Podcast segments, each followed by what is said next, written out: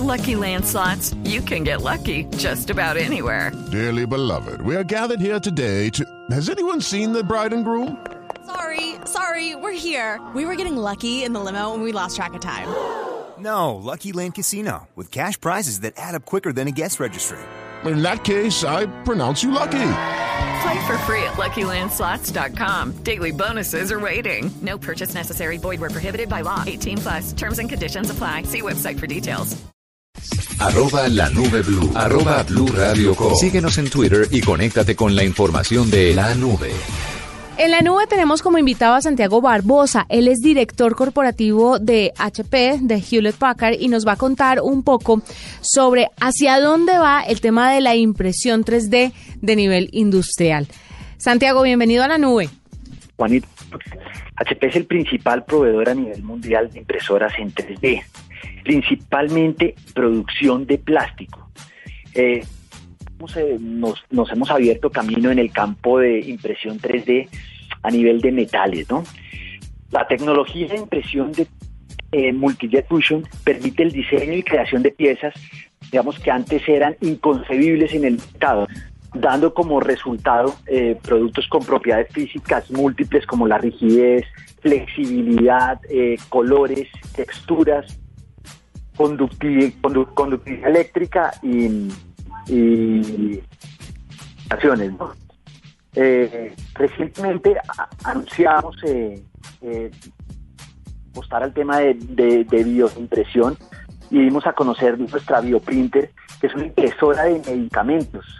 Hay un tema importante, las enfermedades infecciosas, organismos resistentes causados por antibióticos, hoy día son muy difíciles de tratar y muchas veces requieren alternativas que pueden hacer daño al cuerpo de los de los, de los, los pacientes. Entonces, con la ayuda de estas máquinas, obviamente con las investigaciones del Centro de Control y la Prevención de Enfermedades en el CDC en Estados Unidos, ya esperamos empezar a imprimir antibióticos para detener la propagación, digamos, de las, de las bacterias. Entonces, eso es, digamos, lo que básicamente nosotros eh, eh, venimos haciendo como HP. Santiago, cuéntame un poquito cuáles son las industrias que podían aprovechar todo esto de la impresión 3D. Ok, bueno, aquí estamos viendo, digamos, y, focalizándonos un poco, digamos, en la alianza que hicimos con Materialis, que es una compañía de software tiene plataformas abiertas y flexibles. Vemos al sector de salud, al, al sector automotor, aeroespacial, bienes de consumo. Es más, en este momento, digamos, ya tenemos alianza con Siemens, eh, con Volkswagen, digamos, para la fabricación de partes a nivel mundial. Entonces, digamos que, que aplica, digamos, para todos los sectores donde tengamos la capacidad de empezar a generar, digamos, eh, estas... Eh, pues estos, estas producciones, digamos, en línea. Digamos que la restricción de materiales cada día se va superando. Aparte yo inicialmente que ya estamos haciendo impresión 3D en metales, en plástico, digamos que es nuestra mayor fortaleza, ya estamos hablando de colores, de materiales flexibles, entonces yo creo que tiene aplicabilidad, digamos, para toda, para toda la, la industria, ¿no? Eh, yo creo que importante acá mencionar, digamos, la alianza con Materialize, primero es para tener mayor control, digamos, de lo que nosotros estamos eh, eh, imprimiendo, digamos, software que nos permiten tener un, el manejo avanzado del color, de la textura, colores en áreas señaladas, etcétera.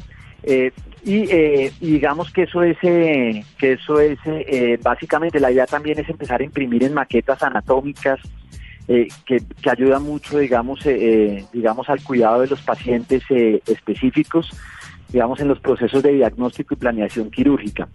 Digamos que eso es que eso es básicamente aplicabilidad toda. Yo creo que el próximo paso de la, de la, de la, de la compañía es empezar a incursionar en el mercado en Latinoamérica. En este momento, digamos, ya tenemos un mercado muy sólido en, en Estados Unidos con una red de alrededor de 25 partners. Eh, incursionamos el, el, año pasado en Asia Pacífico y yo creo que eh, eh, estamos hablando de aproximadamente, estimamos un año, año y medio, donde ya empecemos a ver, digamos, esta tecnología en nuestros en nuestros países en, en, Latinoamérica. Santiago, esto que usted me está contando es muy importante, pero la nube se caracteriza además también por hablarle en un lenguaje muy aterrizado a las personas y contarles de qué formas específicas, con ejemplos, esto puede llegar a impactar sus vidas. En cada una de las industrias, ¿usted podría darme esos ejemplos? Mira, yo, yo te cuento específicamente dónde hemos venido haciendo, haciendo pilotos. Entonces, eh, aquí hablamos muy fuerte del concepto de la consumerización del consumo, ¿no? Entonces, eh, un ejemplo concreto. Eh, hoy día vemos en un almacén X los juguetes de los niños, pero entonces para que ese juguete esté en el, en el anaquel ha tenido que pasar un proceso logístico eh, una cadena de producción. Hoy día estamos haciendo modelos donde simplemente el niño ve el juguete y dice, este es el juguete que yo quiero, van a la parte de atrás del almacén, imprimen el juguete y el niño tiene el juguete como lo quiere en el momento que lo quiere. Estos ya son modelos as a service, ¿no? Entonces, eh, eh, digamos, este, este es un modelo muy concreto. El otro que te puedo poner es, digamos, con, con los zapatos.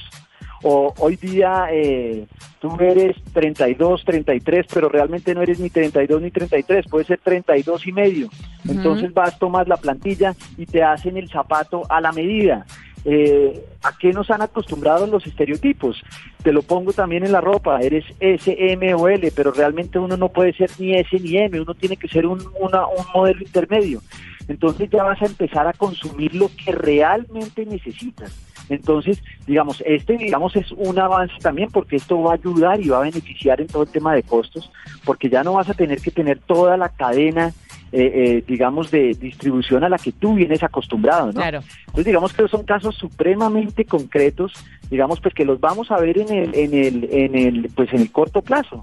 Pues perfecto, Santiago, gracias por estar con nosotros esta noche en la nube, pero además por contarnos cómo se está viendo el panorama en este tema de la impresión 3D, qué es lo que viene para nosotros y cómo nos beneficia que ya este tipo de tecnologías pues estén tan metidas en todas las industrias que nos toca pues obviamente a todos por igual. Muchísimas gracias a Santiago Barbosa, director corporativo de Hewlett Packard, que nos acompaña hasta ahora en la nube. Esta es la nube de Blue Radio.